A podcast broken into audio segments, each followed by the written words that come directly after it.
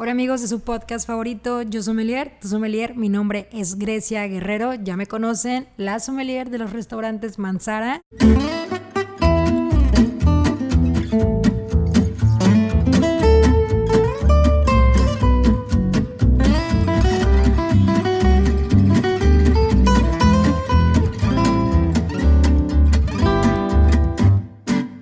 Hola amigos de tu canal favorito y ahora de tu podcast favorito, yo sommelier, tu sommelier, mi nombre es Grecia Guerrero y estoy súper emocionada porque, ¿qué creen? Tenemos aquí a Gustavo, Gustavo enólogo, apasionado del vino, eh, y nos está recibiendo hasta California, ahorita una llamada desde Los Mochis hasta California para poder conocer de su proyecto que se llama Mira Winery. Entonces, pues Gustavo, muchísimas gracias por recibirnos, gracias por darte el tiempo. Me encantaría que nos platicaras para empezar quién eres, cómo comenzaste y en qué punto de la historia te conectas con el vino.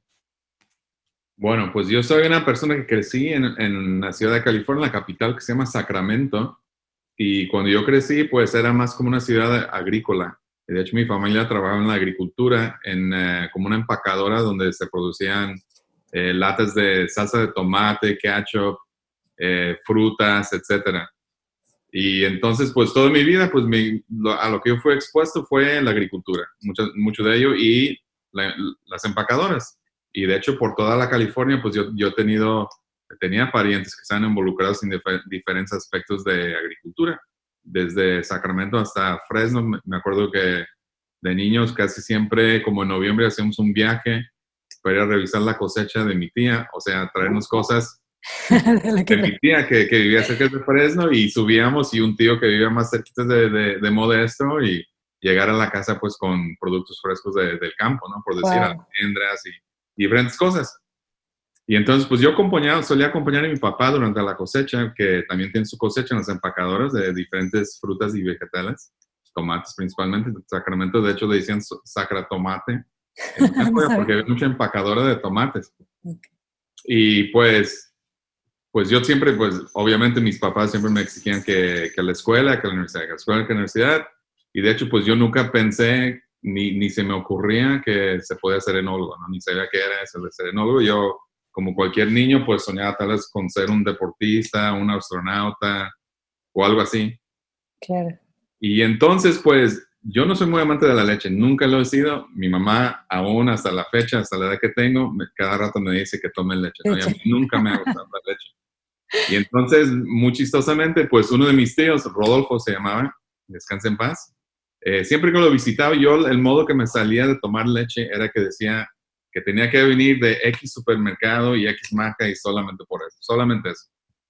Entonces él cada rato me decía, oye, este, solamente tomas leche de supermercado hasta pues, que tenía, no, ya, ya edad más grande, siempre me preguntaba eso. Yo le dije una vez, ¿sabes qué, tío? Ya me enfadé que me pregunten, las leches para niños. A mí la leche no me gusta nada y la leche es para niños.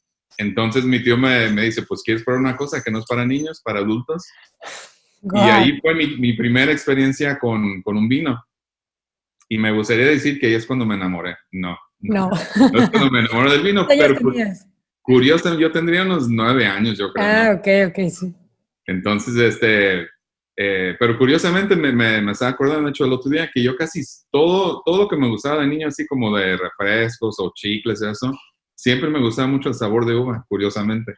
¡Wow! Y, me acuerdo también con un amigo, eh, era mi mejor amigo de la, de la infancia, del consejo en la primaria. Eh, había una como enlatadora de refrescos en Sacramento y no era la Coca-Cola ni una vez, era una pequeña que pues producían refrescos de diferentes sabores, ¿no? Sí. Y pues íbamos cada tanto con su mamá a, traer botellas de refrescos y siempre pues las de uva, las de naranja y, y a mí siempre me gustaba la de uva más que nada. Qué chistoso, qué chistoso. Fíjate que que dices eso, yo cuando hacemos alguna cata, la gente como que no tiene bien relacionado el sabor de, la, de las frambuesas y todo el tema de las berries, pero les dices, mira, acuérdate cuando comprabas chicle, ese chicle de, de zarzamoras, de, de, arándano, lo tenemos bien relacionado, qué, qué chistoso. Sí, y curiosamente, fíjate que nadie dice cuando se hacen cata que el vino sabe uva. Es lo que me estoy Casi no, no es uno de los escritores que usan para, para decir el vino, ¿no? Así es. Pero bueno, adelantemos, estaba, yo pues estudié en la universidad y este, un día ya para terminar la universidad, pues de repente me llegó la idea. Eh, yo, yo comencé a, probar vinos con unos amigos. Yo trabajaba en un, en un parque acuático durante los veranos, en, el, en donde está la, oficina del contador. Nosotros contábamos el dinero de, de, todas las cajas y pues hacíamos el depósito y por lo tanto pues éramos cuatro, éramos los únicos que teníamos la llave de un cuarto privado donde estaba la caja fuerte. Y entonces, pues nosotros de alguna forma empezamos como a interesarnos por el vino y curiosamente en, en este lugar donde está el parque, parque acuático es donde se hacía la, Feria Estatal de, California y en, dentro de esa feria pues había el pabellón de vinos, de vinos premiados y que y no sé qué. Wow. entonces uno de nosotros a escondidas íbamos al pabellón de vinos con la mochila y pues nos gastamos la mitad de lo que ganábamos, yo creo, una botella de vino, nos regresamos, alguien compraba comida y ahí escondiditos pues ir probando vino con, con, eh, con comida. Sí. Y ahí se me prendió el foco, que pensaba, oye, pues eh, están tan cerquitas de Napa, ¿no? Porque Sacramento está como una hora y poco de Napa. Pensé, ¿sabes? Me, me, gustaría hacer algo en el vino, pero no sé qué, no sé de qué se trata el vino.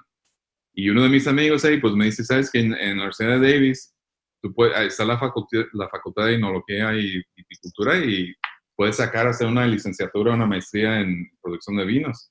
Wow. Y yo dije, pues, ¿a poco? ¿No? Porque, pues, ¿cómo, cómo, cómo es eso? ¿no? Y pues ya investigué y pues le entré a eso y poco después empecé a trabajar con Robert Mondavi en el laboratorio y ahí me quedé fascinado. Me encantó. Y yo, Estamos hablando de, de, para mí. los noventas. Estamos hablando, sí, a mitad de los noventas que empecé en Mondavi en el 95. Wow. Y entonces, pues yo siento que para mí fue como un llamado el, el trabajar en el vino no fue una cosa que descubrí así, fue una cosa que a, través de diferentes pasitos en mi vida como que se fue colocando, ¿no? Para, para hacer esto. Interesante. Por ejemplo, Gustavo, una pregunta. ¿Tú naciste eh, en México o ya naciste en California? Allá. ¿Aquí? Sí. Ah, ¿De qué parte eres? Eh, de Michoacán. Ajá, qué padre Michoacán. Bueno, es que lo que te quería preguntar es que realmente acá no es como que de pequeños crecimos viendo que nuestra familia tomara vino, ¿no? Pues es como más el tequilita o la cerveza. Entonces, sí, realmente nuestras generaciones tienen que ser de, de, así, como dices tú, de ir conectando paso a pasito, este, eh, enamorarte del vino. Oye, cuéntame esta experiencia de, de haber trabajado con Robert Mondavi. Digo, pues obviamente para nosotros es una es una personalidad, fue una personalidad, alguien que, que, abrió camino tan importante, o sea, y tú haber estado con él trabajando, ¿qué significó para ti durante tanto tiempo haber estado ahí? Pues yo creo que a pesar de la educación que tengo formal, donde más aprendí fue ahí. Fue otra universidad por sí. Este, me tocó suerte de estar con la familia Mondavi y este, hasta estar, eh, conocerlos, ¿no? Hasta, personalmente, fuera del trabajo.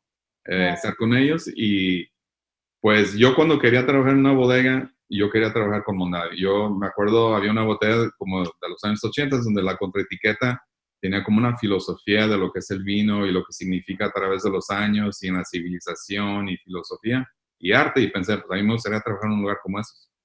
Y cuando entré a trabajar ahí, pues por suerte me, contrataron para, para, una, para trabajar como pasante, eh, porque así te contrataron ahí, ¿no? Para darte una prueba la, la añada 95. Y pues me, me, quedé allí. Eh, fue una cosa, la estructura ahí de aprendizaje, eh, de ver tantísimas cosas diferentes, sean vinos de todo el mundo, que porque Mondavi siempre quería ser de entre de los mejores. Y una cosa que siempre me impactó de Mondavi, que, que nunca decía queremos ser el mejor, no, siempre decía queremos estar dentro de los mejores. Porque lo, lo, lo que es mejor para ti, tal vez no es mejor para mí, pero pues tener reconocimiento de que estamos entre un grupo de los mejores productores del mundo. Y entonces la filosofía de ellos yo creo que me impactó muchísimo y el poder ver muchísimas cosas en lo que es el Valle de Napa que internacionalmente fue yo creo lo, más impactante para mí, lo más importante para mí como formación de mi profesión de, de quién soy ahora. Qué interesante ese platicas porque, como dices, o sea, llegas a trabajar con, con, uno, con unos de los mejores, pero pues obviamente pioneros en, en, el tema del vino. Y siempre, bueno, yo imaginaría, ¿no? Que a lo mejor traían vinos de otros lados y era como probarlos también y ver qué estaba pasando en Francia y ver qué estaba pasando en otras zonas. Y se trataba mucho de eso, fíjate, tenemos presupuesto y pues obviamente yo, yo cuando empecé en el laboratorio y después ya cuando pues subir a ser enólogo, pero teníamos presupuesto para comprar y nuestro deber era comprar de los Grand Cru de Francia, comprar lo, lo, lo, que podíamos comprar para comparar. Y pues yo en el laboratorio, imagínate, yo, yo primero pues hacía el análisis, pero también teníamos que armar la cata para los enólogos de entonces y nos dejaban, pues va a sacar este Chateau Latour y este Chateau Margaux y por cada semana saltar de Cabernet Sauvignon. Y, wow.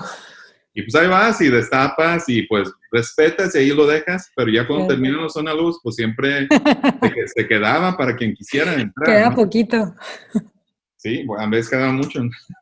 Pero pues estaba, estaba abierto para los que hacían las visitas o uno en el laboratorio o los bodegueros entrar ya cuando terminaban los enólogos a ir a ver de qué se trataban esos vinos. Y pues un aprendizaje, digo, me, tocó la suerte de probar tantísimo vino tipo Grand Cru de diferentes añadas que pues en muchas otras bodegas no tienen esa posibilidad.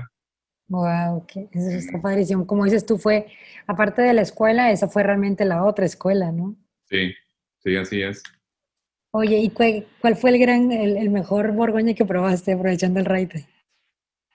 Híjole, pues es que uno tiene sus preferencias, pero yo creo que los Romané Conti de Borgoña. Ay, no, los estuve a punto de preguntarte. Pero, de los, no, no, no puedo decir añadas porque no me acuerdo, pero... Pero estuve a punto de preguntarte si has probado un Romané Conti, pero ya que me dijiste que sí, bueno, no, ya con eso, que me paguen con, pues, Esos vinos no, tienen comparación, simplemente cuando vas a, a, Burdeos, pues puedes comparar un Latour, un Margot, no más o menos, pero los Romané Conti no tienen comparación, para nada.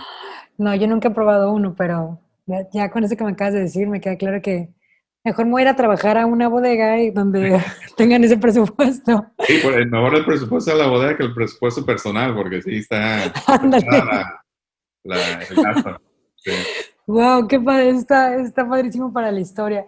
Y bueno, entonces entraste como, como pasante y de ahí te quedas y tengo entendido que formas parte ya prácticamente de todo el tema de los, de los tintos, ¿no? Ya te quedas tú con, me quedé como pasante, empecé en el laboratorio y mi primera responsabilidad fue producir el vino tipo Sautern, que yo estaba fascinado con los vinos, de hecho con uva podrida, por decir.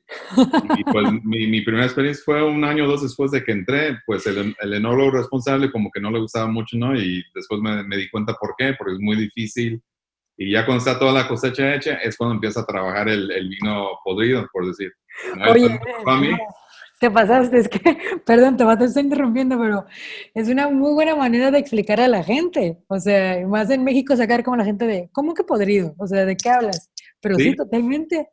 Sí, entonces es un vino que hay una podridura noble que se llama y, ese le da pues unas características especiales al vino y de hecho pues en Francia se producen de los vinos más caros con este, con este método. Sí. Y pues son vinos de postre que, que pues son fascinantes, ¿no? La, cómo se transforman. Pero bueno, de allí fue mi primera, con mi, mi primer eh, responsabilidad directo de enología y ya después de eso fue Italia.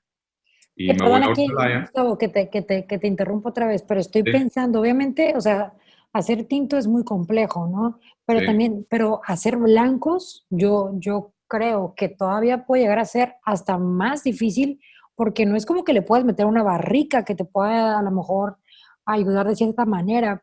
O sea, el blanco debe de tratarse con muchísimo respeto, ¿no? Entonces, eso... Sí, también eh, tiene, tiene sus dificultades también, pero sí, es, es, más difícil, pero es un poco más mecánico, yo diría, el, el, ah, blanco. Cuando cosechas uva blanca y ya lo tienes, pues exprimes el jugo, por decir, y, y ahí tratas el jugo, ¿no? Y el A te lleva la B y así. Y el vino tinto es un poquito más complejo porque hay muchos más factores, variables que tienes que estar eh, atento para ver. Ok, entonces de, de, de, trabajar lo que fue el, el, vino estilo Sauternes, te vas a Italia y después regresas a lo de los tintos. A ver. Me voy a Italia. Qué padre, qué padre. Y este, trabajo en Ornalaya, en la costa de la Toscana. Nada más. de Romanico Maravilloso, pero al mismo tiempo muy lindo y todos mis amigos, pues, no, pues qué presumido que vas a vivir en la, en la vila, la vila del Ornelaya, en la etiqueta de Ornelaya, pues ahí está mi cuartito. mi cuartito, el del lado izquierdo arriba era mi cuartito, ¿no?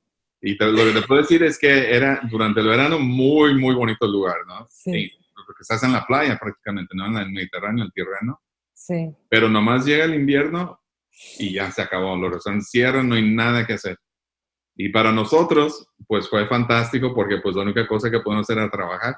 Y fue un aprendizaje de nuevo de estar ahí en, en, una realidad mucho más pequeña que Mondavi y estar presente mucho en el campo y, y mucho en la bodega con probando los vinos a cualquier hora, eran pocos lotes en fermentación y te daba como para entender cada uno así, tener una relación muy personal con cada lote. Entonces fue otro tipo de aprendizaje increíble, ¿no? las viñas también muy meticulosas, eh, el cuidado muy meticuloso y, una también preocupación por producir el mejor vino posible. Y, y nuestro, pues nuestra meta era esa, ¿no? Producir el mejor vino posible. Trabajé con Michel Roland ahí y pues aprendí algo de él también. Y pues ya regresé a Napa y, y ya me, me, dieron primero el Sauvignon Blanc, luego el Pinot Noir y luego ya todos los tintos. Wow, espérate, pues es que, bueno, para la gente que nos está escuchando, obviamente mucha de la gente entiende y conoce de vino y conoce muchos de los nombres que nos está contando Gustavo, pero quiero que pongan atención de lo que está platicando. Está platicando Robert Mondavi, luego nos mencionó Romane Conti, luego nos habla de la Tour, la Fit, todos estos eh, super vinos de, de, Burdeos, y luego se va a Ornelaya acá, los super Toscans, y, nombra a Michel Roland así como que está tomando con Michel Roland una copita de vino, o sea, tú lo cuentas de la forma más casual, pero para nosotros son como hablar de, de, de superhéroes, o sea, la verdad es que qué increíble, Gustavo, qué, qué increíble tu, tu tu aprendizaje a, través del vino y con todas estas personalidades. Y entonces, ya que vienes bien reforzado, ya que aprendes de Ornelaya, de alguna manera, pues es diferente, ¿no? Me imagino que hablar de Mondavi era muchísimas hectáreas de vino, o sea, mucho control, mucho equipo de gente también. Y acá en Italia, pues a lo mejor en dimensiones más pequeñas. Muy pequeña, porque era, era autosuficiente la bodega, el, viñedo era lo que producíamos en, en Ornelaya y pues no teníamos tantísimas hectáreas plantadas ni tampoco tantísimos gama, tantísima gama de vinos como en Mondavia. En Ornelaya, en esa época tenemos un blanco, el, tinto Maceto, el tinto Ornelaya, por, eh, de cinco vinos teníamos en Ornelaya. Y cada uno, pues, su perfil y, su uva que se usaba para producir ese vino. Y pues era muy diferente que tener todos los vinos que tenía en Mondavi, ¿no? En Mondavi, ya cuando llegué a ser el, el enólogo responsable de todos los tintos, pues una cata para descifrar el, eh, los Cabernet Sauvignons, que teníamos como unos cuatro o cinco tan solo Cabernet Sauvignons, pues era una cata como de unos 80 o 90 muestras, ¿no? Y ahí tratar de buscar, este va para reserva, este va para ese otro, este va para este otro vino. Y pues eso es un modo de trabajar muy diferente, muy diferente en los dos lugares. Aunque la meta es parecida, pero el modo de trabajar muy diferente tan solo por la escala. Está súper, súper interesante lo que hablas porque tienes que cambiar tu chip, no dices tú, bueno, yo vengo de esto y voy a trabajar de una manera, no, o sea, te tienes que poner en la historia, en el lugar, eh, a entender obviamente, no sé, en tema ya de terror, si eran diferentes también los suelos acá en, en Italia, que los suelos que tú tienes acá en California. Y entonces regresas y te, y te empiezas con, con poquitos, trabajaste Pinot Noir, que creo que también es una de tus uvas favoritas, y ahí ya te quedas con prácticamente todos los tintos. Y ya me quedo con todos los tintos. Todos los tintos y pues era como una, pues dos terceras partes de la producción de Mondavi, los tintos. Entonces grandísimo. Y en etiquetas, estamos hablando de cuántas etiquetas de vino. Pues yo creo que serían unas 15 por ahí. ¿Y cómo les como para quitarte una gorra y luego te pones otra y luego te pones otra? Pues es, eso es lo difícil y, lo que aprendí a trabajar en Onelaya fue pues cómo distinguir entre diferentes terruños para diferentes productos, ¿no? Y yo, yo empecé a definir, por ejemplo, el reserva Cabernet Sauvignon siempre va a salir de esos viñedos que son nuestros mejores viñedos de Cabernet. Y pues siempre había la posibilidad de que X viñedo se considerara para el, para el reserva, pero yo lo empecé a dimensionar de esa forma, ¿no? Tratar de separar eh, viñedos y vino. Porque también a lo mejor, o sea, tú, tú regresas y todavía traes más este tema de parcelas y comenzar a trabajar todavía más, independientemente de toda la hectárea que tuvieran, ciertos, ciertas producciones de ciertas hileras, o, o, sea, tienes que meter en todo. Sí, y, es que eh, es, mi, perro. No te preocupes. Y es que Eh, sí, pues en Mondavi pues estaban acostumbrados a que casi todos los vinos se trataban igual. Cuando yo empecé, el enólogo que, que estaba antes que yo, pues trataba todos los vinos igual y pues yo empecé a, hacer esa diferencia de que por, eh, por, por, categoría de calidad, los reservas son estos viñedos y el, y el, modo de producir esos vinos va a ser así. Y igual los varietales, ¿no? Porque el, el Cabernet Sauvignon, el Merlot, todos los bordaleses se trataban igual y yo cuando regresé de Italia pues empecé a diferenciar un poco, ver diferencias entre el Merlot y el Cabernet Sauvignon, por ejemplo, y tratar de vinificar el Merlot un poco diferente que el Cabernet Sauvignon. Oye, y llegaste y todos de que, ay no, Gustavo, a ver qué va a hacer, ¿no? Si ibas a llegar a revolucionar todo. Pues sí, pues, tenía, tenía ganas, ¿no? Y, pues también, pues, eh, la directora de enología de Mondavi también tenía ganas de hacer las cosas un poco diferente. ella trabajó en Opus One antes de Mondavi y pues también traía otro chip, ¿no? Cuando entró acá. Y aunque Opus One era de la misma, es de la misma familia de Mondavi, pues traía otro modo de, ver las cosas. Y ella francesa además, pues tenía otra, otra filosofía. Está súper, está hasta cierto punto como romántica tu historia, o sea, ya cuando me empiezo a dedicar de todo, claro que esa es la parte parte, también hay una parte pesada, ¿no? O sea, la chamba, el trabajo, el momento de, pues de, las cosechas, que hace una locura de armar. Sí, es una locura y, tratar, por ejemplo, en, un lugar como Mondavi, de nuevo, como, es tan grande, pues la logística, ¿no? De, de hacer el trabajo y de, la, y de vendemiar y, y, procesar la uva en la vinícola y todo eso, pues también toma otra dimensión y, sí es romántico, pero también es la realidad de, ¿no? hay 100 empleados que van están trabajando en la bodega y cómo vamos a dirigir, dirigir el trabajo y, y qué uva se va a procesar primero y cuál va a esperar y así. Entonces, sí, muchísima logística ahí. Logística y administración y todo, ¿no? Mucha matemática, como dirán, pareciera que no, pero sí. Y por ejemplo, digo, ya sé que, que tú más o menos estuviste en Ornelaya también durante los 2000, ¿no? Que es cuando es, tu maceto saca una gran puntuación, que es la de los 100 puntos. Ahí a lo mejor los puntos no nos, no nos podemos poner a discutir sobre eso, ¿no? Porque hay gente que los toma mucho en cuenta, hay gente que no los toma mucho en cuenta. Pero para ti, Gustavo, o sea, tú dijiste, es que es mi bebé, o sea, yo me encargué de él, ¿qué sentiste? ¿Qué fue eso? Pues te, voy a decir una cosa, porque yo nunca he sido muy así de puntos y hay política, como todos saben, un poco, de eso. Y, pero te voy a decir en el caso del Maceto, que, que ganó los 100 puntos, nunca me voy a olvidar de, esa, de esa añada, porque me acuerdo, yo, yo había llegado a Italia e, ese verano, como en junio, el del 2001, y pues en Italia, como muchos países de Europa, el mes de agosto está todo cerrado. Todo el mundo se va de vacaciones, inclusive los que están en agricultura, que para mí fue un shock, ¿no? ¿Cómo, cómo te vas a ir si estamos produciendo una cosa pues que depende de la, naturaleza y estamos aquí? No, no, es como que las uvas se fueron de vacaciones también.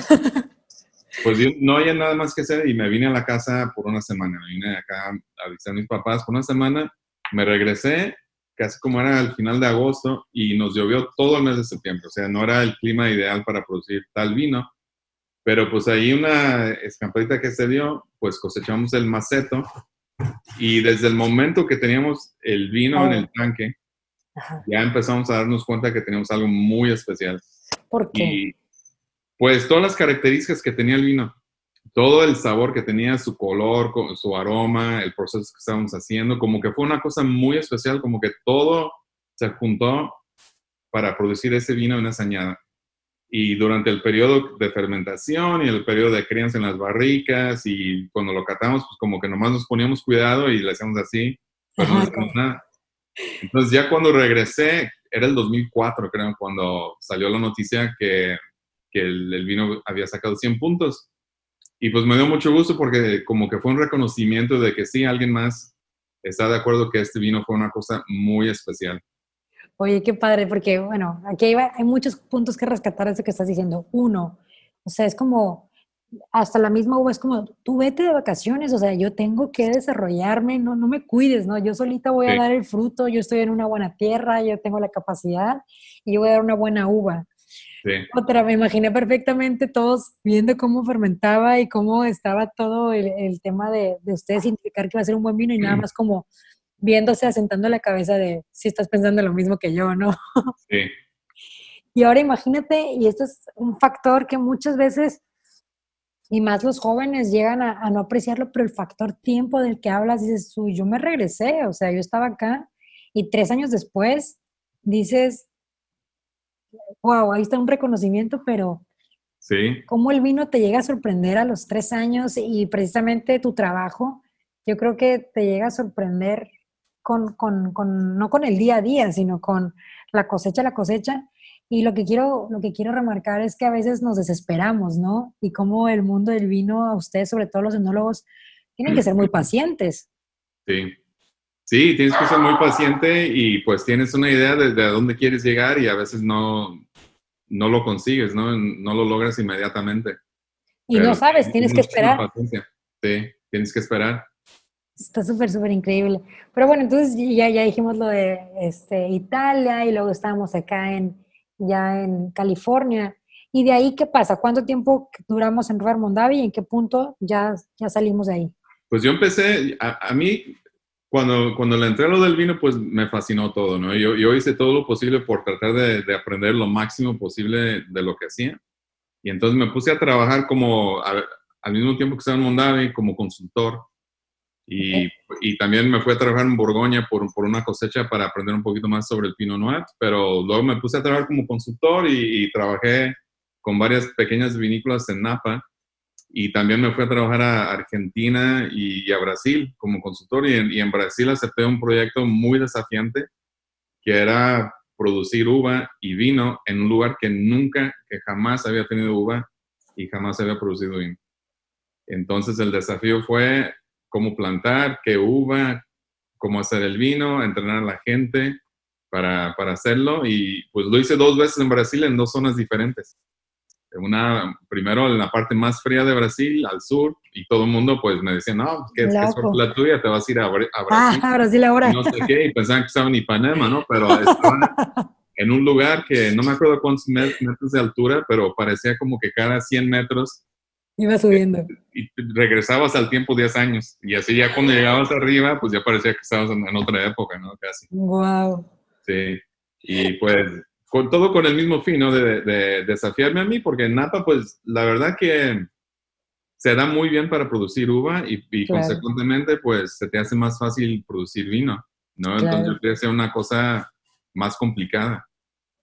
Y claro. bueno, pues hice eso, sigo trabajando en una de las vinícolas en Brasil aún. Y bueno, pues me quedé en Mondave hasta el 2012, 17 años. Desde, desde la fecha que empecé, me quedé 17 años ahí. Eh, comienzo el proyecto de Mira en el 2009 y pues ya para el 2012 decidí, cuando el vino ya estaba listo para, para hacer el mercado, pues que tengo que decidir, ¿no? Me quedo en Mondavi, eh, tenía una trayectoria ya preparada para mí de quedarme allí y eventualmente ser el director de producción y todo eso, director de enología. Y pues yo decidí, voy a decir mi, mi sueño de tener mi propia marca, mi propio vino, vino y pues me salí y empezamos el primer año de Mira en 2009, pero de bien a bien, pues yo empiezo a trabajar 100% con Mira en 2012. Qué fuerte, qué fuerte, me imagino que haber sido esa separación, porque dices tú ya no, ya no nada más voy hago mi trabajo, yo creo que hasta te encariñas con las plantas, ¿no? O sea, con todo, con, con, tus, con tus barricas, tu día a día, pero qué impresionante cómo también la analogía te permite estar ahorita en, aquí en California y en el otro ciclo te puedes ir a Brasil ¿no? Por los, sí. por los diferentes este, momentos que tenemos el verano. Y digo, ya de pura curiosidad, este, ¿qué regiones son o qué en Brasil para, para que la gente sepa? Bueno, la primera que trabajé se llama Santa Catarina, que está cerca, es, bueno, está en el sur, pero no, no son zonas vitivinícolas, son zonas X, ¿no? La primera. Y la segunda es en el estado de Sao Paulo, como a dos horas de la ciudad de Sao Paulo y de nuevo en las montañas y este segundo pues un poco más desafiante porque es un clima, pues estamos como una hora del trópico de cáncer, de, perdón, de Capricornio. Y pues estamos en las montañas, un lugar donde se produce café tradicionalmente, la, la, la finca. No se puede. Es un lugar de café que tiene historia, la, la, hacienda tiene, data del 1700 y tantos, ¿no? Un lugar histórico pues impresionante. Y pues yo creo que es el único viñedo donde, donde, tenemos, donde hay Chardonnay al lado de café. Plantado, plantas de café y Chardonnay. Pero eso se puede, o sea, digo, sí se puede, pero en teoría es como contradictorio, ¿no? De hecho, yo muchas veces digo, prácticamente, para que se den una idea, donde hay café no se da vino. O sea, es sí. como la antítesis. Sí, así es, y pues todo, todo el mundo piensa eso, y más difícil en Brasil también, que el, el, el brasileño pues tiene, es, es muy malinchista y tenía el vino brasileño como lo peor de todo, ¿no? ellos para vino fino, mínimo Chile, Argentina, pero si es europeo es mejor, y el vino de Brasil, pues no, nada, no nos gusta para nada, es una porquería, no sé qué. Ellos Nosotros ya cambiamos un poco ese perfil porque tuvimos muy buenos resultados desde el comienzo. La primera año de ahí que se comercializó fue el 2010 y pues fue un recibimiento muy importante porque pues los que son más críticos de Brasil, que son los brasileños, mismos aceptaron el vino y les encantó el concepto y de que estamos en Sao Paulo y pues y empieza a entrar gente más... o más como la expresión, o sea, de por sí sí es tropical acá en Nuevo Mundo, pues allá es muchísimo más tropical la expresión de Chardonnay. Sí. Wow. Pero pues el hecho de que está en, lo alto y, hace fresco ahí en, el día, pues calienta unos 24, 25 grados y en la noche hace frío, pues el, perfil del vino no es tan tropical, es más eh, clásico, diría el perfil, pero con notas típicas de la región que serían pues impacto del café, que hay en el aire, ahí respiras y huele a café. Cuando están tostando el café, que lo, que lo cosechan, que lo, que lo llevan a, donde, los santos están, pues hay ese aroma en el café y para mí se le pasa un poco al vino ese aroma. Wow, eso tiene que ser bien interesante. Vamos a ver luego cómo podemos conseguir, pero qué padre que, que, que o sea, tú de venir de vinos clásicos, vamos a decir, o sea, tu, tu escuela, dices, no, o sea, yo también puedo hacer vino en Brasil y no pasa nada, o sea, vamos a hacerlo porque, porque confía en la uva y porque podemos hacer ese proyecto, está bien, bien interesante. También dijiste, eh, obviamente que tuviste primero la línea de Pinot Noir, me gustaría como saber un poquito esa relación que tienes con el Pinot Noir o cuál es tu uva consentida. Pues esa pregunta es una pregunta que está en, flujo en este momento, como que lo estoy repensando, ¿no? Por, ¿En serio? Mi, primer amor siempre fue el Pinot Noir, por, eh, claro. es una uva muy difícil de, de, producir la uva y el vino igual.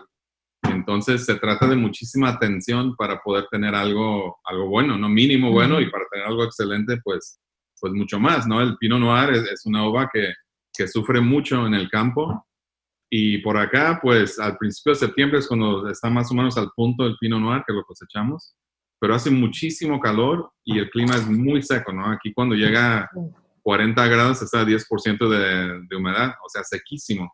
Entonces, es un poco lo contrario de lo que pasa, por ejemplo, en Burdeos o en Borgoña, ¿no? Que allá en Burdeos principalmente llueve y es húmedo y pues tienen un problema casi el, el, otro lado de la moneda de lo que tenemos nosotros con, con el agua. Entonces el Pinot Noir pues es una uva que inmediatamente empieza a sufrir, ¿no? La, puedes casi, casi, literalmente ver eh, en la viña haciéndose pasa, ¿no? Mientras que el Cabernet Sauvignon pues va aguantando y dura unos días y pues no pasa nada, ¿no? Igual eh, en el tanque cuando lo quieres fermentar, pues el Pinot Noir en 24 horas quiere fermentarse, mientras que el Cabernet también en una semana poco a poquito va acabándose el azúcar. Entonces, pues es un, es un vino que tienes que estar muy despierto cuando lo estás haciendo y ponerle mucha, darle mucha atención al proceso para, para protegerlo y al fin tratar de tener lo que estás buscando al principio del proceso. Pero, como decía, pues el Pinot Noir siempre ha sido mi, mi primer amor, pero ahora el Cabernet Franc es otro que en los últimos años eh, estoy muy enamorado del Cabernet Franc últimamente. Pero son dos perfiles totalmente diferentes. Fíjate que yo también tengo un tema con el Cabernet Franc. O sea, es como esas notas así como verdes, pero así como que es Cabernet Sauvignon, pero no, pero eh, largo. O sea, a mí también tiene un tema que me encanta. Digo, yo no, yo para nada tengo que ver con la enología. Sin embargo, es, me parece complejo. O sea, son, para empezar, el Pinot Noir es vinos que tienes que estar oliendo, oliendo, disfrutando muchísimo nariz. Y ya, y el Cabernet Franc, pues también, o sea, es muy diferente a los demás. No, no, no he probado un Cabernet Franc 100% de, de acá de California, me gustaría muchísimo después probarlos, pero qué interesante, ¿por qué la Cabernet Franc y por qué no otra uva? Pues yo creo que para mí es el aroma, ¿no? De, de, de, lo que me gusta a mí, lo que me acaba encantando es cuando te pierdes en el aroma. Y me recuerda ese Romané Conti que te, que te contaba, que pues tardé muchísimo en probarlo, ¿no? Porque estaba como que lo leías y no sabías, como que lo reconoces, pero al mismo tiempo no sabes cómo decir qué es, ¿no? Te deja así como, pues ni sé cómo ponerle palabras a esto. Y yo siento que el Cabernet Franc es también muy aromático y diferente que el Pinot Noir, pero es esa misma sensación, ¿no? Y, también tiene una elegancia, es como un, un caballero, ¿no? Bien vestido. Coincido totalmente Y el Cabernet Sauvignon, pues es un poco más, más fácil más- de descifrar, ¿no? Como que aquí estoy. Sí. Déjale. sea en todos lados, o sea, Sí. soy fuerte, buena onda, este, Sí. y puedo ser elegante también, pues, pero no soy el Cabernet Franc, o sea, el Cabernet Franc es, ah, siempre es así. Sí. Qué interesante eso, que la verdad es que nunca pensé que me ibas a decir que esa variedad de uva es la que te tenía ahorita como que enamoradísimo. Oye, y bueno, entonces ya el 2012 prácticamente es- nos perdemos, nos vamos, tengo que regresar. En el 2012 tienes tu, tu primer cosecha prácticamente, ya de mira. Fue, fue el 2009, la primera cosecha. Ah, con- 2009 de la primera mira, cosecha. Pero como el vino pues va en crianza y se embotelló en el 2012, pues me quedé en Mondavia hasta entonces. Ah, ok, entonces hasta el 2012 ya tienes tu, tu bebé, ¿ok? Ya tengo Pero el yo, bebé. yo tengo entendido que también tienes, este, que mira, eh, mira Cabernet Sauvignon, gana también contra, contra otros grandes allá en, de Burdeos. O sea, ¿qué se Sí. siente? O sea, ¿qué Bueno. se siente ya, Gustavo? No te pases. Es que hicimos una cata cuando se celebró el- el- los 40 años de la cata esa famosa de, de París. sí, Eh, nosotros teníamos una sala de cata. Mi socio vivía entonces en, en Charleston, Carolina del Sur, que es un lugar muy de, de, de restaurantes y de chefs y de comida. Ok. Y pues nosotros decidimos, no teníamos vinícola entonces, decidimos vamos a abrir una sala de catas aquí para, para que la gente entre y, y pruebe los vinos. Y a mí se me ocurrió, pues, ¿sabes qué? Viene este aniversario, me gustaría hacer una cosa pero moderna. O sea, no repetir la misma cata con los mismos vinos, pero hacer, ahora en Napa lo- lo- los vinos son otros, los, los Sí. productores que, que eran famosos entonces son menos famosos ahora que otros. Entonces, pues vamos a ir haciendo una cata donde vamos a tener cuatro de Burdeos, cuatro de Napa y do- dos del, del, del, de- de- del lado izquierdo y dos del lado derecho del río de Burdeos, dos de Stag's. Leap y dos de Oakville de Napa, que representan pues las zonas más, para mí, más importantes de Cabernet en Napa. Sí. Y entonces de Burdeos fue de, de un lado del río, eh, Chateau Petrus y Angelus, que pues uno es Merlot y uno es Cabernet Franc, curiosamente. Ah, y adopta otro lado del río, Aubryon, Aubryon Tinto y, y Chateau Latour. ok, Y de Napa, de Oakville, eh, un tocalón de Schrader sí. y, y otro de Oakville, de- el Screaming Eagle. Y de Stag's Leap, pues el nuestro, el- se llama Schweitzer, el, el viñedo Schweitzer Cabernet. Y Schaefer, que es un- el más famoso de, de Stag's Leap, yo creo. Y bueno, convidamos a 13 o 14 chicos de diferentes partes de la- del mundo del vino a, venir a nuestra sala de catas. Yo les dije, van a ser ocho vinos, no te voy a decir nada más, tu, tu objetivo es catar los vinos y me dices cuál es tu número uno hasta tu número ocho y si quieres, pues dar puntuaciones de así vas a un 100 puntos, pues dalo, pero una discusión también sería interesante. Claro. Entonces, pues ahí pues no hay pierde, ¿no? En esos ocho, digo, y pe- pensé yo, si, si salimos a- al último con que no salgamos con una puntuación muy fea, igual si somos los octavos, pues estamos presentes en eso, ¿no? Entre Petrusil y este y pues como quiera, ¿no? Y bueno, pues al final ese fue el resultado. Eh, Petrus fue el número uno, Haut-Brion el número dos y el nuestro el número tres.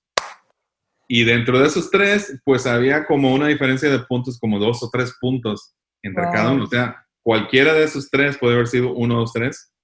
Y luego para el cuarto vino había un 10 puntos de diferencia entre el número tres y el número cuatro. Así que fue una diferencia marcada entre Grande. los primeros tres y el cuarto, el, el quinto y el sexto. Wow. Eso, yo creo que, pero ahí sí estás como que, qué emocionante, o sea, y aparte qué emocionante que lo pongas a, a ese nivel, uno, de confianza, pues mi vino se puede poner a competir aquí, y dos, qué emocionante que también digas, pues vamos a calificarlo y a ver cómo se, cómo se comporta ante todos estos grandes.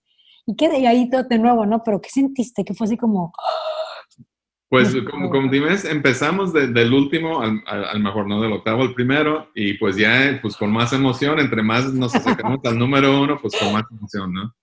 Y luego pues dijimos, con que no vaya a quedar este vino de Napa en primer lugar, ¿no? Y eso pasó.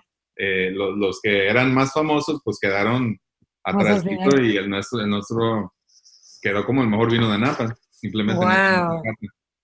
Y ese era tu primer, tu primer vino. No, fue, eh, fue la primera cosecha de ese Cabernet Sauvignon. Ah, Y ok. fíjate que es, esta familia tiene, este viñedo es importante porque tiene desde el 1880 como, como viñedo, obviamente ya no existe uva de esa época, pero es uno de los viñedos más antiguos de Napa. Y continuamente ha sido viñedo desde entonces.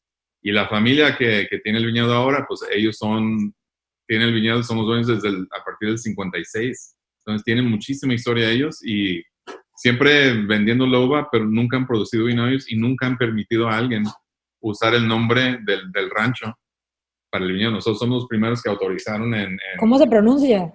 Schweitzer. Schweitzer. Schweitzer. Oye, pero bueno, aquí eso que tocas me parece también interesante. Ellos hacen más o menos un estilo, de alguna manera, como más francés también de, de yo no produzco vino, pero yo me, yo me dedico a producir la mejor uva. Y yo elijo a quién se la vendo. Y en este caso, o sea, se las vendieron a ustedes. Así es. Y así es como empezamos en Mira. De, hecho, en el 2009, pues otro eh, productor de uva famoso de acá, que de, de, la región de Carneros, pues me llama y me dice, oye, este, tengo un Syrah disponible. Ya sé que ustedes en Mondavi no producen Syrah, pero si lo puedes usar en un corte o, o conoces a alguien que le pueda interesar, pues, pues me avisas, ¿no? Pues yo, por entonces pues ya tenía como tres o cuatro años que conocía a mi socio y teníamos esta en la cabeza, ¿no? Que queríamos producir un vino nosotros como un proyecto, ¿no? Un proyecto pequeño. Sí. Y pues yo le he dicho, mira, para producir vino pues necesitamos uva y pues fue como, no sé, una cosa de mucha suerte que un productor tan famoso tuviera esta uva disponible. Y yo le dije, mira, que vamos a hacer el proyecto, ahora es cuando, porque 2009 la economía estaba un poco caída y pues empezó a ver lo que nunca pasaba. Había uva excepcional disponible. Wow. Y entonces así empezamos con la idea de producir unas no sé, 10 barricas de vino, unas 300 cajas de vino. De ahí empezamos y ya cuando me salí de Mondavi ya teníamos como otros cuatro vinos. Está súper, súper genial. Bueno, y, y, podemos seguir hablando de todas las cosas que se te ocurren hacer, pero ahorita ¿cuántos vinos tienes ya, este, Gustavo? Bueno, en Mira producimos 14 vinos. Son 14 ah, etiquetas. Son 14 etiquetas. Y lo que se fue acomodando fue que, eh, pues casi todos los vinos son 100% de, de, de, un viñedo, viñedo único y 100% varietal. Y producimos lo que produce el viñedo. Entonces, son 14 etiquetas, tenemos tres donde son como mil cajas de vino, pero todo lo demás es entre 50 y 500 cajas. Entonces es muy poco, son muchos vinos, pero muy pocos de cada uno. Sí, o sea, te está sacando eh, muchos vinos, pero porque son muchas, pero en poquita, o sea, es, mucha, pero en calidad, ¿no? De parcelas. Entonces sacas eh, con base a cierta parcela y de una sola variedad de uva. Así es. Así es, y por ejemplo, el Cabernet Franc producimos, pues, de, los últimos dos, bueno, la última mañana como 150 cajas, pero llegó a producir solo 50 y así, ¿no? Muy, muy poco. ¿Y también haces alguna mezcla, tipo, o sea, como para armar una mezcla bordelesa o no? Eh, producíamos un Cabernet Sauvignon que era un poquito más mezcla, pero ya lo dejamos de producir. Y tenemos otro eh, que es como una mezcla un poco rara, que es Syrah, Petit Verdot y Cabernet Sauvignon. Y es la única mezcla que producimos. Qué interesante, qué interesante Gustavo eso. La verdad es que yo sabía que obviamente este, trabajaban de esta manera, pero tú lo marcas muchísimo más. O sea, muchas veces las bodegas dicen, sí, sí, compro uva, pero pues mi bodega es la que marca y me parece bien interesante y bien transparente también cómo eres este, eh, honesto, pero también das el, das el respeto a decir, pero es que esta uva la compro de aquí y esta uva la compro de aquí. O sea, haces ese partnership también con, tu, con tus eh, mini viticultores. Entonces, sí, con los proveedores. Y es importante, ¿no? Y, una cosa importante de, comentar también es que no es una cosa de cada año, ¿no? Tenemos un contrato, eh, el viñedo me toca a mí cada año, yo, yo soy el que manejo más o menos o dirijo el, manejo del viñedo. Yo les digo cuándo quiero cosechar, yo les digo quiero que me quiten hojas o que me hagan, me quiten uva o no sé qué, ¿no?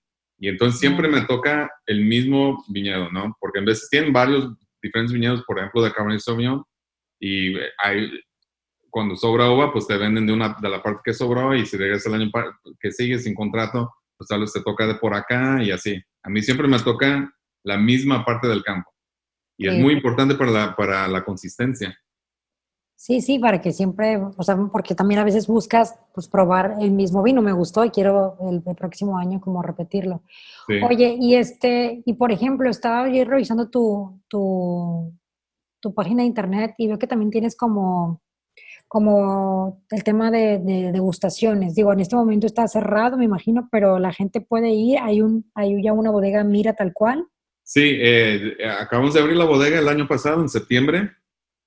Y pues es una bodeguita pequeña diseñada pues por, eh, para, para producir el vino como lo produzco yo, ¿no? Tenemos tanquecitos para, para proporcionados al tamaño de los viñedos con los que trabajo, para la uva que me sale de cada viñedo, más o menos. Sí. Y pues sí, tenemos sala de cata, tenemos nuestro propio viñedo ya también. Tenemos como unas, serían en hectáreas, como unas 6, 7 hectáreas de uva que la replantamos. Eh, había Merlot Chardonnay aquí plantado y cuando compramos el, el, viñedo, y para colocar la, la, la, la bodega, pues íbamos a tener que arrancar viñas, ¿no? Y decidimos, pues vamos a empezar de nuevo porque la uva que estaba aquí no estaba en tan buena condición. Ok. Entonces, pues ahora, de hecho... Que crezcan. Eh, te, mencioné el y Conti, casualmente nuestro viñedo es del tamaño de la Tash, curiosamente, ¿no? Más o menos. Entonces, pero bueno, aquí planté principalmente Cabernet Franc eh, y luego para eh, complementar el Cabernet Franc, Merlot, Petit Verdot, Cabernet Sauvignon, estamos plantando este año, y Blanco, Sauvignon Blanc y Sauvignon Gris. Que Sauvignon ¿Ah, Gris es una cosa diferente, sí. Entonces, curiosamente, pues si nuestro perfil hasta ahora ha sido pues viñedos únicos, 100% varietal, 100% del viñedo, todo está apuntando como que el, vino de la finca va a ser una mezcla. Y una mezcla tipo bordolés. Y una pregunta, Gustavo, digo, a lo mejor este, te hacen mucho esa pregunta, pero tú desde tu punto de vista como enólogo, ¿todo el tema del cambio climático está afectando esta zona? Pues fíjate que al principio de los 2000, eh, las añadas eran muy calurosas y muy secas, ¿no? Y luego tuvimos muchos años donde había sequía, pero, pero el clima estaba más o menos bien, ¿no? A pesar de que no había agua, pues no hizo tantísimo calor y pues la uva salía muy bien. Y curiosamente, este año, bueno, luego a partir del que el 17 empezamos con muchos problemas de incendios, o sea, clima raro. Ah, es verdad. Y, ahora este año, curiosamente, yo no me acuerdo haber tenido, tenemos muchos días con viento. Y yo no me acuerdo haber tenido en el mes de junio tantos días con el, tan, tanto viento marcante, ¿no? Que se nota que está haciendo viento, no es un viento así tranquilo, pero con suficiente viento. Y ayer, de hecho, tuvimos aquí como una alerta de, de posibilidad de incendios por clima seco y, y, vientos. Entonces, pues, definitivamente está cambiando el clima. No, yo no, no puedo decir exactamente de qué forma, pero definitivamente, definitivamente hay un cambio. Es, es, diferente. Qué interesante. Y por ejemplo, este, en tema de, de del Pinot Noir, eh, me tocó, y de hecho con Clau fuimos a, Oregon y a Washington hace unos años. Eh, ¿No has buscado Pinot Noir de más arriba, de lugares más fríos? te gusta el Pinot Noir de acá de California? ¿Cuál es la diferencia? Sí, bueno, por, por el momento eh, estoy contento de trabajar en Napa y, parte de mi, pues de mi filosofía es eso, que los vinos de Mira sean de Napa y que claro. propongan lo mejor de, Napa Valley, porque en realidad, pues después de haber trabajado en cinco o seis países eh, y, y, otras partes de California, Napa es un lugar muy especial para mm. producir uva y, y vinos, obviamente. Entonces, es una región muy pequeña, ¿sabes? Aquí se produce solamente el 4% del vino que se produce en California. Wow. O sea, es mucho menos de lo que la gente se, imagina, ¿no? El, nombre de Napa tiene mucho peso y todo el mundo lo conoce, pero la producción, lo que produce el valle y el valle en sí es muy pequeño. Sí, o sea, tú sabes de Napa, pero terminas comprando California o Paso Robles o otra cosa, ¿no? Así es. Y entonces, pues Napa siendo tan pequeño tiene tantísima diversidad de, de suelos y pequeñísimas diferencias en, clima, microclimas, etcétera. Entonces, eh, hay una posibilidad de producir vinos tremendos aquí. Entonces, mi, enfoque para mí es ese, que, los vinos sean una napa.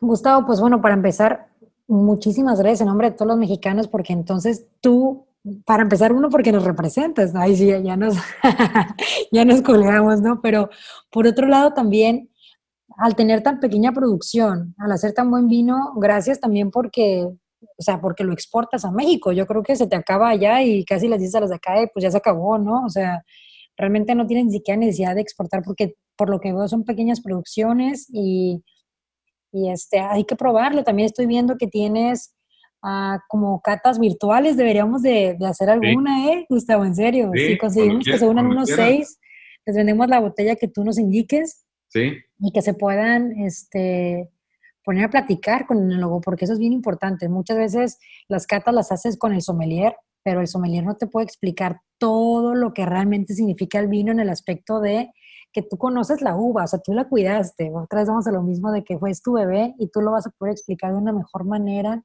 La verdad es que estoy maravillada con, con, con todo lo que has hecho. Este, te ves bien relajado. No, hombre, yo estuviera así.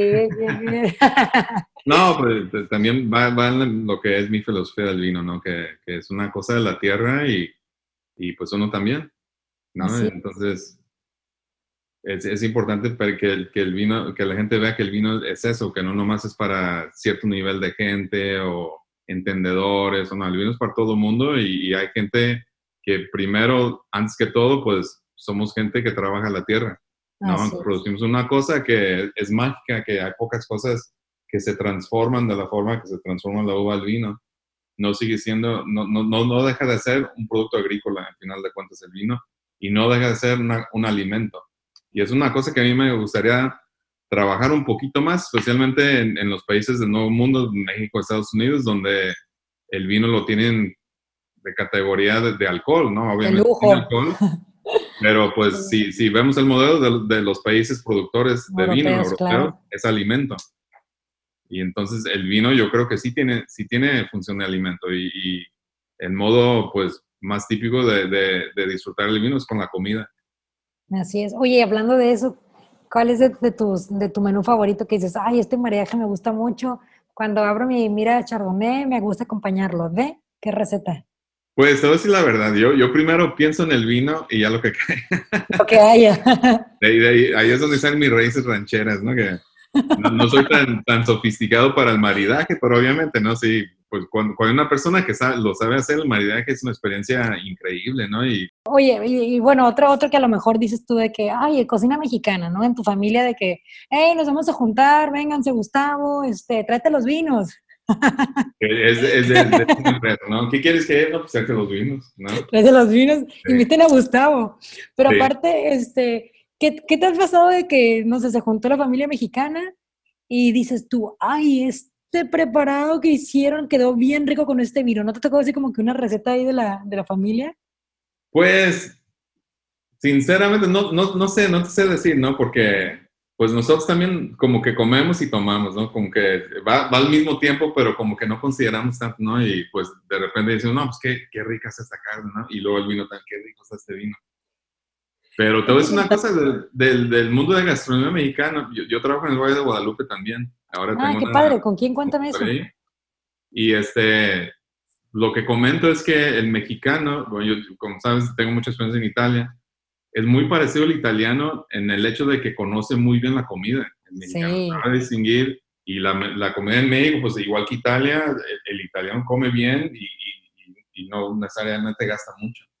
Claro. Y por lo tanto, yo pienso que México pues tiene muchos años perdidos en, en, la producción del vino. Sabemos que es el lugar donde primero se construye una bodega y se produce vino en el Nuevo Mundo. Pero yo creo que el México está muy apto para apreciar el vino porque de esa forma que decía, de, que es un alimento. sí, porque sabemos comer rico. Exactamente. Entonces, este, pues acá, pues hay, mexicanos acá que tratan de hacer maridajes, pero no sé, tienen un concepto de la, de la, cocina mexicana que tal vez no es, ¿no? No, pues ya, Gustavo, cuando vengas para acá, ahí con Clau que nos está escuchando, armamos este, unos taquitos de barbacoa. Ufa, taquitos de carnitas de Michoacán, ¿qué estás haciendo? Con un vino tinto, no, hombre, te mueres. O sea, riquísimo, y así, así de rico de, de cocina así de nosotros, de todos los días. Con vinos así de buenos, a veces este, es lo que nosotros también creo que podemos romper ese paradigma, ¿no? Aparte que decíamos de que, ay, te tienes que poner el saco para tomar vino, no, o sea, y tampoco tienes que gastar en el magre de pato para tomar un pino noir, o sea, también te lo puedes tomar con otra cosa. Qué, qué, padre, qué padre, Gustavo. Oye, pero antes de que se me olvide, Vaya Guadalupe, ¿con quién andas trabajando allá? ¿Traes algún plan a futuro? O sea, no, no, no. Bueno, ahorita eh, estoy trabajando con eh, La Carrodilla y La Lomita. Sí. Yo desde 2015 trabajando con ellos. Y ellos tienen un tema como más de, ¿cómo se llama? De, no de vinos naturales, pero... Biodinámico. Biodinámico, biodinámico, sí. Bueno, ahorita tenemos certificación de los viñedos orgánicos. Biodinámico todavía no, pero hemos producido el primer vino orgánico en México con, con eh, la carrodilla. Qué súper interesante. Y, y, ya como Gustavo tal cual, este, eh, o mira Mex, ¿no traes pensado tú hacer algo acá? Pues a mí me encantaría hacer algo, pero no, no ha llegado el momento aún, ¿no? Estoy todavía como estudiando a ver qué, qué, qué produciría allá, qué, qué vino, con, con qué uva trabajaría, no sé. Pero sí me encantaría hacer algo allá. Wow, está, está genial. Aparte, digo, perdón, pero ¿qué tienes? Como 45 años, 50 años, ¿cuántos años tienes? 50 años, acabo de cumplir. ¿Ves? O sea, tienes toda la vida, tienes una vida. Pues, pues de hecho, Robert Mondavi em, empezó, bueno, aunque su familia ya estaba en otra bodega, él se salió de, la bodega familiar para empezar Robert Mondavi a los 50 años. Entonces. Ahí está, ¿ves? Sí. Wow, eso está, eso está bien padre. Oye, fíjate, nada que ver, ¿no? Pero acá en Sinaloa, yo, mucha gente me pregunta, oye, ¿se puede producir vino y todo eso? Y normalmente dices, pues no, no se puede, ¿no? Este, o sea, sí se puede, pero a lo mejor serían como vina, o sea, como, me imagino que serían como uvas gordas, ¿no? Con, como, con mucho fruto muy grande. Este, pero acá, por ejemplo, hay mucha producción de, de berries ya, de arándanos, de frambuesas, de zarzamoras. Entonces, fíjate, con eso que hiciste vino cerca de Sao Paulo, capaz, Gustavo, que en unos años te digo, vamos a hacer una winery acá en, en, Sinaloa, este, otro reto, porque estaría padrísimo. La verdad es que te digo, qué orgullo saber que, que tenemos este, a, ti, un mexicano eh, exitoso, pero además apasionado, porque eso es la clave, ¿no? Apasionado por lo que haces. La verdad es que estoy súper contenta. Yo sé que también tienes que ir a hacer muchas cosas. Eh, ¿Qué te gustaría agregar, Gustavo, a, a esta plática tan rica y llena de conocimiento. Pues lo, que dije, ¿no? Que, que, el vino, no, no olvidar que es un producto agrícola, que el vino cambia, que cada añada es diferente, que, que, cada enólogo tiene su toque. Y de, yo creo como el mejor consejo, pues probar la máxima cantidad de vinos que puedas, ¿no? Tenemos 365 días en el año, mínimo dos comidas al día que podemos el vino. Y pues sería eso, eh, y, y, y, pedir que traten de entender, aunque no te guste el vino, lo puedes apreciar, ¿no? Así es. abres una botella y dices, no, ese no fuchi, ¿no? Pero entender un poquito el concepto de por qué el vino es así. Por, puede que no te guste, pero digo, hay mucho vino comercial, ¿no? Que se produce en, fábricas de vinos gigantescas con millones de botellas, que es, que es otro concepto. Pero hay, hay muchos productores como yo, que somos productores pequeños, que trabajamos de esta forma y que no siempre van a producir un vino que te guste o, que sea de tu agrado, pero por lo menos aprecia el, el, modo que fue producido ese vino. Fíjate que eso platicas, yo lo relaciono mucho y les digo, es que a veces eh, tienes un vino, eso, eso lo respondo cuando me dicen, oye, este, ¿y puedo guardar la botella? Yo le digo, sí, sí la puedes guardar. Me digo, dependiendo de la botella, dependiendo de todo, ¿no? Todo lo que, las consideraciones que tienen que hacer. Pero es como si tú me preguntas, oye, este, me encontré a un amigo que hace mucho que no lo veía y le digo, ay, espérate, sí se me antoja platicar contigo, pero mejor nos vemos en dos años. Sí. o sea, obviamente que la plática no va a ser igual. La plática de hoy hubiera sido diferente y la plática dentro de dos años va a ser completamente nueva porque pues en dos años aprendiste cosas, hiciste cosas, viviste más. Entonces, esto que tú estás platicando, a veces dices como que, ay, es que este vino no me gusta. No se trata que te guste, o es es precisamente eso, se, trata de, que platiques, ¿no? De que, de que tengas esta relación. Que, es súper interesante. Ya vi tu perrito por ahí. es que está haciendo ruido ahí. Abrió una, una, caja de vino y ahí estaba haciendo pedazos la caja y pues hacía un montón de ruido. Ah, sí. Mira, ya le tomé foto. Se parece un poco a Lucrecia. ¿Ah? te la presento, sí. Ese se llama Leopoldo. Hola, Leopoldo. También en el podcast somos pet friendly, entonces ya saben. Pues, este, Gustavo, la verdad es que estoy súper emocionada. Creo que nos quedan muchas, muchas cosas por platicar, pero lo primero que vamos a hacer, y una vez que haya salido este podcast, es que vamos a, a programar una cata virtual. Me encantaría que pudiéramos una cata virtual para que la gente conozca el vino de un mexicano acá en Napa. Uf, riquísimo. Y, y, hasta vamos a hacer sugerencias de, de con qué lo puedan acompañar. La verdad es que me quedo con un súper sabor de boca. Muchísimas gracias por habernos recibido. Muchísimas gracias por presentarnos aquí a Leopoldo.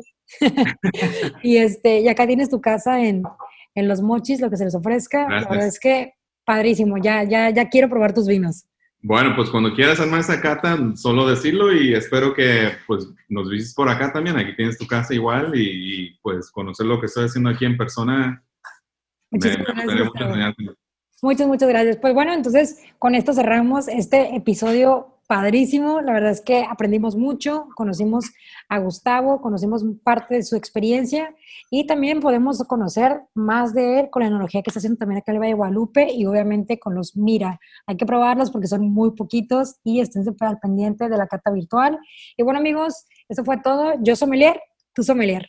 Muchas gracias, Gustavo. Bye, bye. Hasta pronto. Bye, bye.